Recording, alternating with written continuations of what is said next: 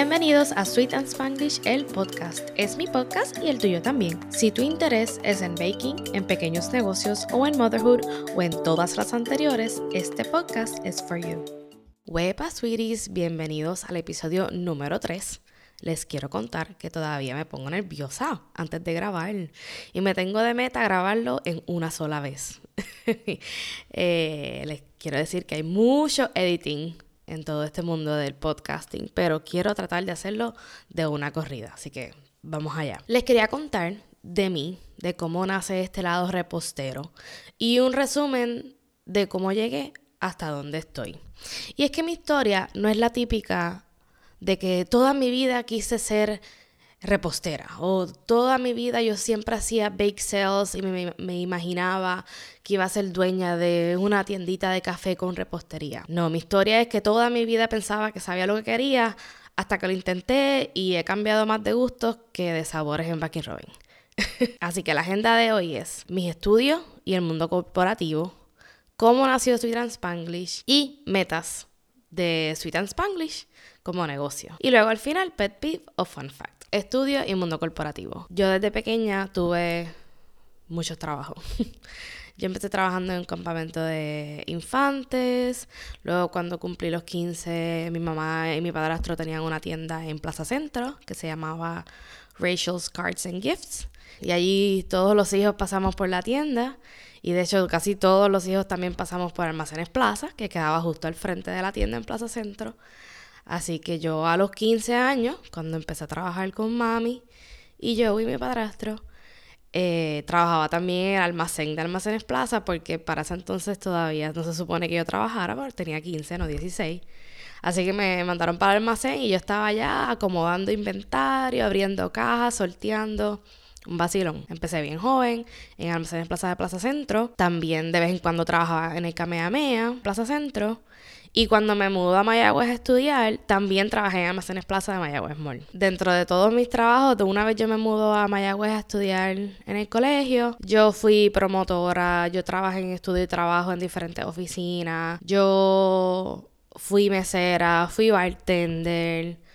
Yo en algún punto llegué a tener hasta tres trabajos a la misma vez para poder pagar mis estudios y mi guaguita, en fin. Y desde que yo era pequeña, yo siempre decía que yo quería ser bióloga marina. Ese era como que mi sueño. Mi sueño, yo siempre he sido súper fan del mar. Siempre me ha encantado la playa. Y por eso es que en nuestro logo hay una hoja de palma.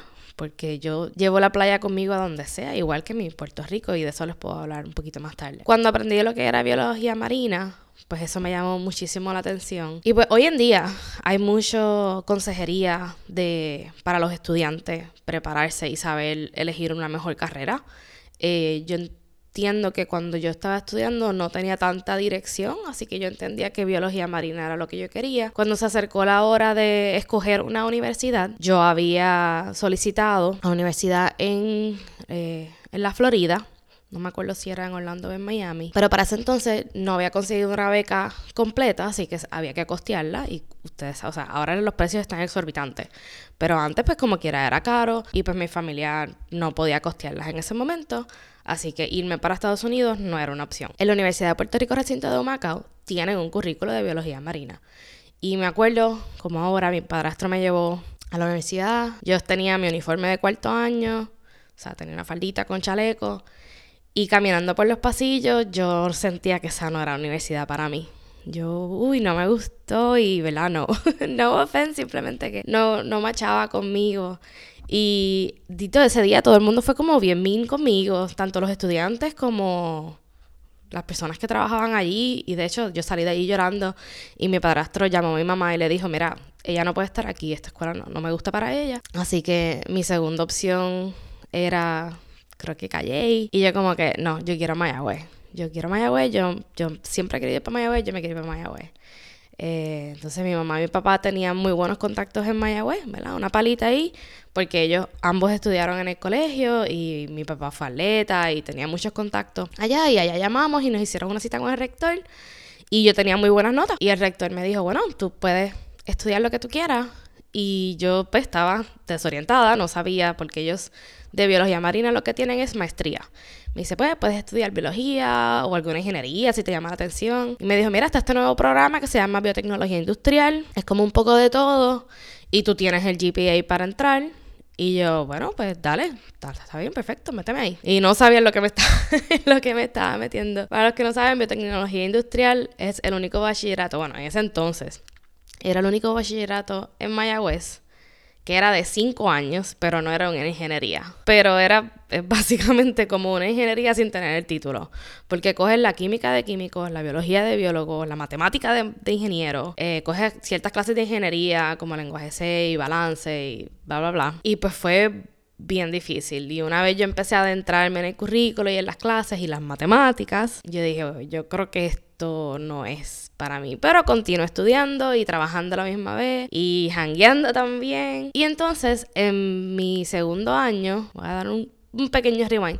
En mi segundo año, yo pertenecí a una asociación que se llama SHIP. Eh, Society of Hispanic and Professional Engineers. Y ellos hacían muchas charlas de diferentes compañías y se presenta esta compañía que se llama Accenture, que son un global consulting uh, company.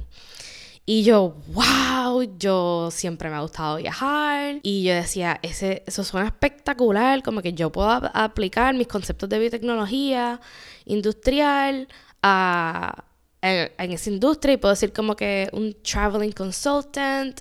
Y todo desde segundo año de universidad yo decía como que, wow, eso es lo que yo yo quiero seguir biotecnología industrial porque quiero llegar a trabajar para una compañía internacional en consultoría. Como que that's what I wanted to do. Y yo escuchaba a la gente dando speeches y talleres y cursos y yo, wow, eso también me gusta, como que me gustaría inspirar a la gente dando mi ejemplo y mi historia de vida y todas esas cosas. Funny how that works. Nada, estoy 4, 5, 6, pasan 6 años en biotecnología industrial y el currículo para ese entonces, gracias a Dios, lo han mejorado. Pero para entonces el currículo estaba hecho que si no pasaba unas clases, no, no es como que estaban disponibles al otro semestre, tenías que esperar un año más. Y llegó un punto en donde ya me faltaban bien poquitos créditos, pero me faltaban como tres años más.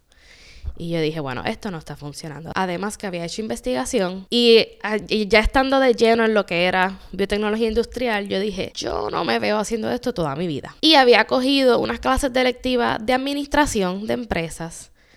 Y eso me gustó y como machaba con mi teoría de que yo quería ser una traveling consultant, yo dije, ah, pues en lo que cumplo con los requisitos para el bachillerato de biotecnología industrial, pues déjame rellenar con estas clases y, entonces hice un certificado de administración de empresa en Mayagüez también. Así que nada, hago todas estas cosas, me gradúo en ocho años, ocho años en graduarme del colegio.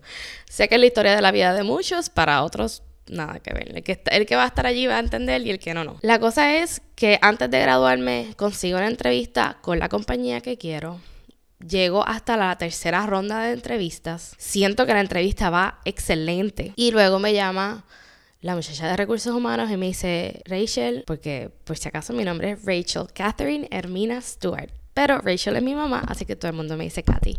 Así que en un ámbito profesional me dice, Rachel, no sé qué pasó. No se supone que ni siquiera hubieses llegado a la primera entrevista porque tu GPA no cumple con nuestros estándares. Y, y me da mucha pena decírtelo, por más que los entrevistadores te quieren para trabajar con nosotros, yo no te puedo ofrecer la plaza por el lado de recursos humanos. Y yo, entonces, ¿cuál es mi próximo paso? ¿Qué tengo que hacer? Y me dice, bueno, ¿no te quieres estudiar una maestría? O tratar de reponer un montón de clases para ver si supes el GPA. Y yo le dije, no te preocupes. Entonces, mi, mi esposo, en aquel entonces novio, ya se había graduado de maestría del, del, colegio y estaba trabajando en Atorrey. Y yo le dije, bueno, por ahí cerca queda la Universidad Politécnica. Vamos a ver qué maestría yo puedo lograr. Y encontré una maestría de Quality Management. Y yo dije, perfect, porque tiene que ver con biotecnología tiene que ver con la parte industrial como tal, tiene que ver con administración de empresa, vamos, vamos a hacerla. Y entonces estuve trabajando en, en Plaza Las Américas mientras hacía la maestría full time. Yo trabajaba de día full time y estudiaba de noche full time. Y yo terminé esa maestría en un, dos, tres, cuatro trimestres. Me, tomó cuatro trimestres sudando la gota gorda de haciendo esta maestría y al próximo año que vuelve las rondas de entrevistas, yo llamo a las muchachas de recursos humanos y le digo, te voy a enviar unos documentos, quiero una entrevista. Y ella como que, Rachel, ya habíamos hablado de esto. Y ahí mismo ella abre el email y ella, ¿qué, qué, qué? Tú hiciste en un año y, tres meses una maestría con GPA de 3.98. Y yo, sí, yo, eso es lo que yo aquí, yo toda mi vida que he querido trabajar para ustedes. Y ella, wow, pues, pues déjame ver. Y me llama como a la hora y me dice, mira, no tienes que hacer ninguna de las tres entrevistas porque todavía están récord tus entrevistas viejas. Sería hacer tu location, que es como que a donde yo quisiera trabajar. Esa compañía no tiene oficina en Puerto Rico, Así que yo estaba mirando Washington, D.C. o New York para estar cerca de mi hermana mayor y de mi tía. Y ella me dice, esas oficinas están bien llenas, hay espacio en Boston. Y yo, está bien, no, no hay problema porque ya yo le había dicho, ya mi novio yo sabía que yo iba a estar buscando afuera y dentro de su trabajo él también estaba buscando y a él casualmente le ofrecen una plaza en el Northeast, o sea, en Providence, Rhode Island, que queda, o sea, queda relativamente cerca de Boston. Y fue como que, ok, perfecto. Pues nada, entre todo eso nos comprometemos y él se va unos meses antes en lo que yo termino mi maestría y luego me voy yo. Entonces ella me dice, no te puedo hacer la entrevista hasta que termine de estudiar. Y yo, no hay problema. Yo termino mis clases presenciales y me voy a vivir a Rhode Island, termino mi maestría online. De hecho, fui de las pioneras en presentar la maestría por Skype desde Rhode Island a la Universidad Politécnica de Puerto Rico. Voy a la entrevista y quien me toca entrevistar es el último que me había entrevistado y él me dice, pero ya yo te había probado porque yo te estoy entrevistando de nuevo. Y le explico y él me dice, mira, olvídate. Y él cierra la computadora y me dice, olvídate, vamos a quedarnos hablando. Ya tú, ya tú estás acá. Y pues eso fue súper gratificante porque yo decía, contra, me... todo este sacrificio pues ha valido, valido la pena. Y empiezo a trabajar y la realidad es que me encantó ese trabajo.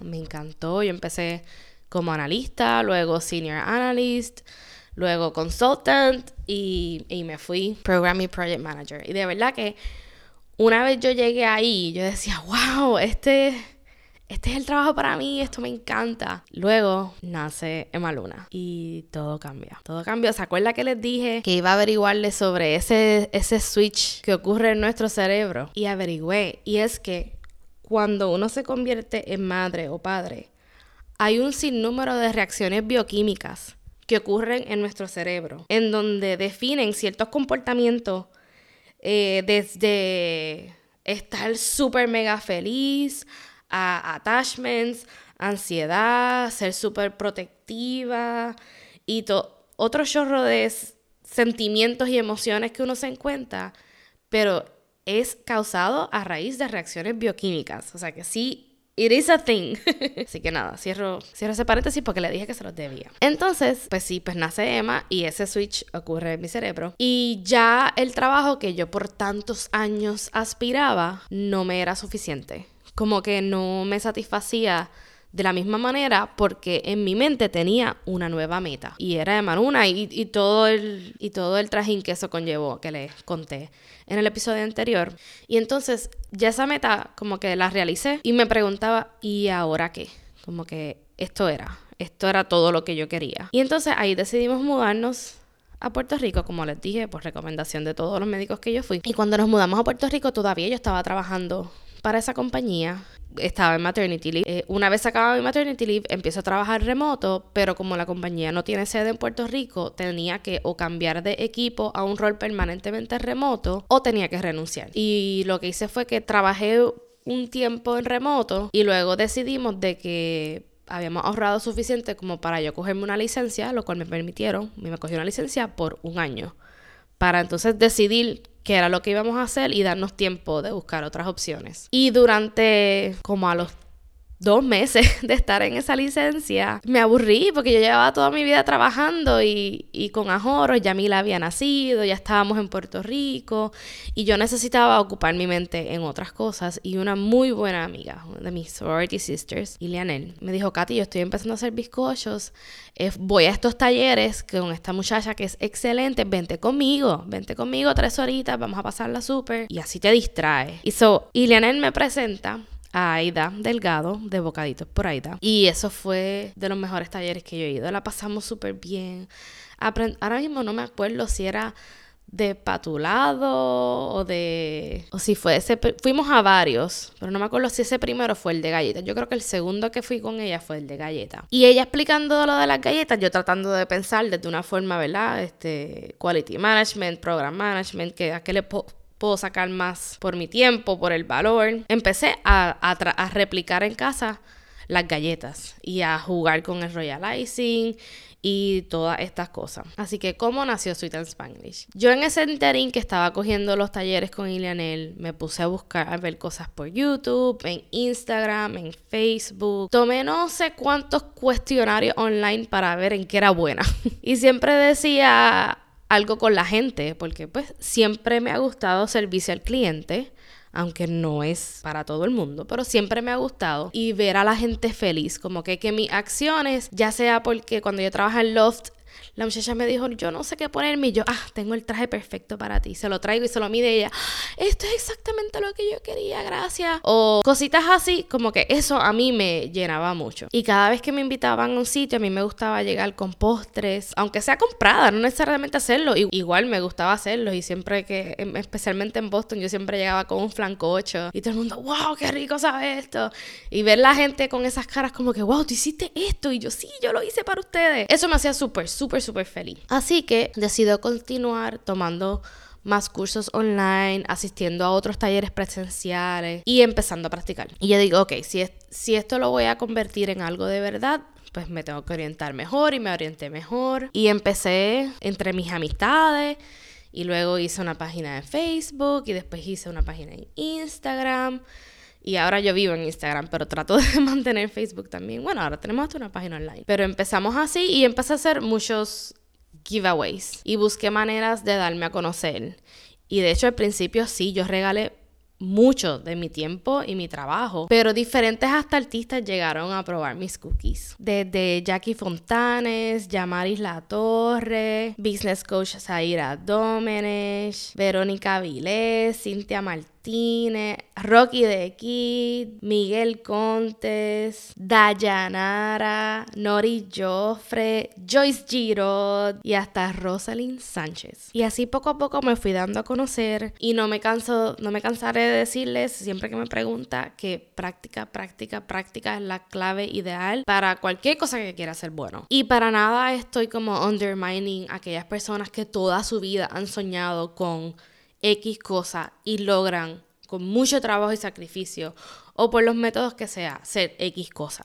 Eso está fabuloso. Pero quiero que aquellas personas que no estuvieron bien orientadas o todavía no saben qué hacer o ya lograron ser algo y, y, no es fulfilling o no les apasiona, que sí, la vida es corta, pero a la misma vez podemos experimentar tantas cosas, no tenemos que quedarnos atados a X estándar. Y si hay algo que realmente te apasiona, mira, métele ganas, métele con todo y, trabaja y lucha arduamente hasta llegar a conseguirlo. Y si lo consigue y eso no es lo que querías, perfecto, logro, check wow, yo hice todo eso, mira para atrás, mira tu progreso y miras adelante y ponte una meta nueva y traza el camino para lograrlo. Así que les quería compartir eso porque mi historia no es la típica historia de que de pequeña tenía bake sales o cupcake sales o un lemonade stand o whatever. Yo nunca supe exactamente qué era lo que quería y de hecho todavía sigo evolucionando en mi negocio porque voy viendo cosas que me gustan o que no. Por ejemplo, les voy a compartir mis metas del negocio.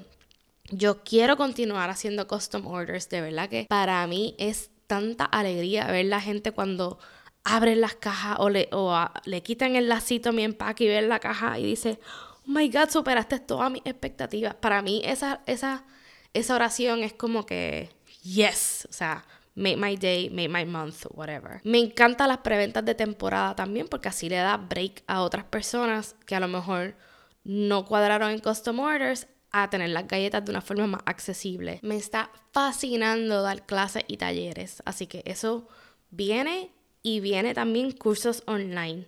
Este podcast, este podcast es algo, como les había dicho, que desde la universidad me llamaba mucho la atención cómo alguien se podía parar frente a un salón y solamente con su historia de vida inspirar a otras personas y ayudar a otras personas simplemente por diciendo, miren, yo soy humano, yo pasé por esto y, y estos han sido mis logros y tú puedes también. Pues yo quiero seguir compartiendo eso con ustedes. Y otras metas también, como tener un online shop de cookie things TBD.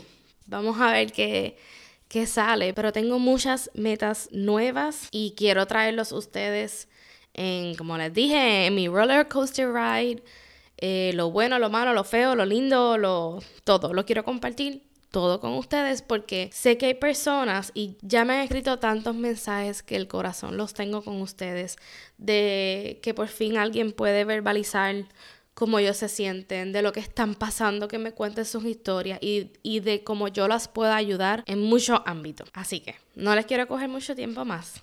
Vamos a hablar pet peeve o fun fact. Y hoy voy a escoger pet peeve. Y mi pet peeve es comparar. Uy, qué annoying cuando la gente compara los logros, las metas, los sueños, los hijos, los precios. Dejen de comparar. Vamos todos a navegar por nuestro propio carril y entonces nos ayudamos y hacemos lo opuesto. Vamos a distinguir los unos a los otros. Vamos a resaltar aquello que nos hace únicos y vamos a celebrarnos. Celebra tus logros, celebra tus metas, por más pequeñas que sean. Vamos a dejar de compararnos porque cada cual está navegando en su propio mar y todos necesitamos como que mantenernos a flote. Chévere. Ok, gracias por escuchar. Love you, sweeties. Nos vemos en el próximo episodio que va a ser con Glory Ramos de Una Body Criando y vamos a hablar sobre motherhood. Bye bye.